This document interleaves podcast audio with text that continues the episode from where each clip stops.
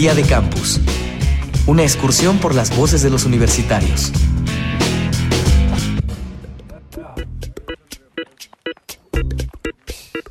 ¿Adolescentes? ¿Jóvenes o adultos? Es difícil definirlo. ¿Cómo saber hasta qué edad se es joven? ¿Cómo o con qué se mide algo así? ¿Cuándo se deja de ser joven? ¿Hasta qué edad se reconoce legalmente a alguien como tal?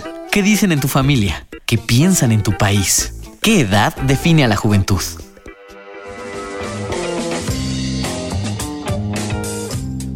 Pues esa edad es los 18 años, que es cuando se hace entrega oficial de la cédula de ciudadanía me parece una edad correcta, este, pues debido a que ya nosotros, a los, ya uno a los 18 años tiene una, tiene una idea en su cabeza bien formada, ya pasaste de la niñez, de la pubertad y ya vas teniendo visión de, ciertas cosas.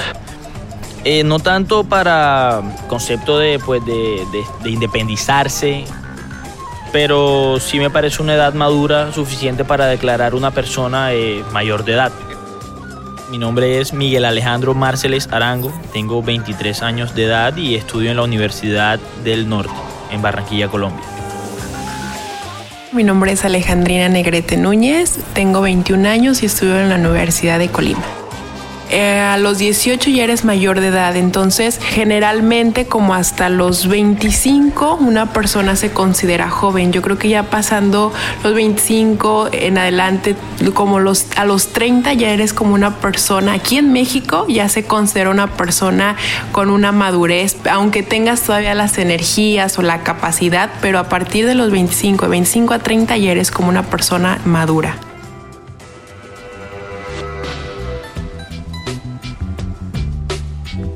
José Antonio Pérez Islas, coordinador del Seminario en Juventudes de la UNAM. El primer asunto es el tema de la edad, que es un asunto que, que nadie se ha puesto de acuerdo internacionalmente. Por ejemplo, UNICEF considera a los niños hasta los 18 años. Entonces ahí hay ya un problema de medición complicado, ¿no? Algunas eh, organizaciones también Naciones Unidas, la OIT lo considera entre los 15 y los 24 años.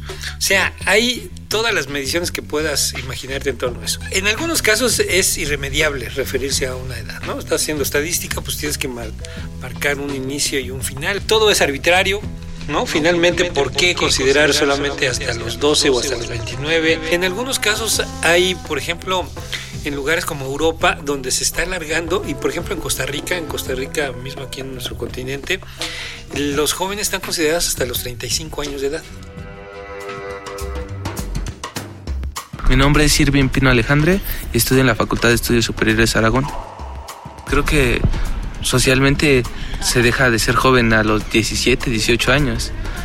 Es algo pues, tonto, ¿no?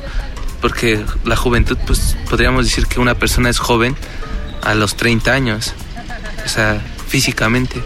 Y pues no sé, la, madurez, es lo que hace a uno, lo hace joven. O sea, mentalmente uno es joven como se sienta. Lo que importa es las decisiones que uno toma. Yo considero que pues la juventud más que una edad, más que una consecuencia física, una consecuencia social, es algo que tú llevas contigo mismo. Tú puedes seguir siendo joven toda tu vida, sentirte que tienes fuerza, que tienes dinamismo, que puedes hacer mil y un cosas eh, sin sentirte viejo ni cansado. Pero también eso es un poquito que va acorde con, con tu comportamiento. Uno no puede tener, por decir algo, 50 años y quererse comportar como un niño de 15 años porque no está bien visto. Sin embargo, creo que hay que tener en cuenta pues, los factores sociales en los que se, se envuelve la persona como tal. Mi nombre es Estefania Acevedo, tengo 20 años y estudio en la Universidad del Norte. José Antonio Pérez Islas, coordinador del Seminario en Juventudes de la UNAM. Toda sociedad en la historia está pensando en que sus jóvenes no se queden permanentemente como jóvenes y como niños.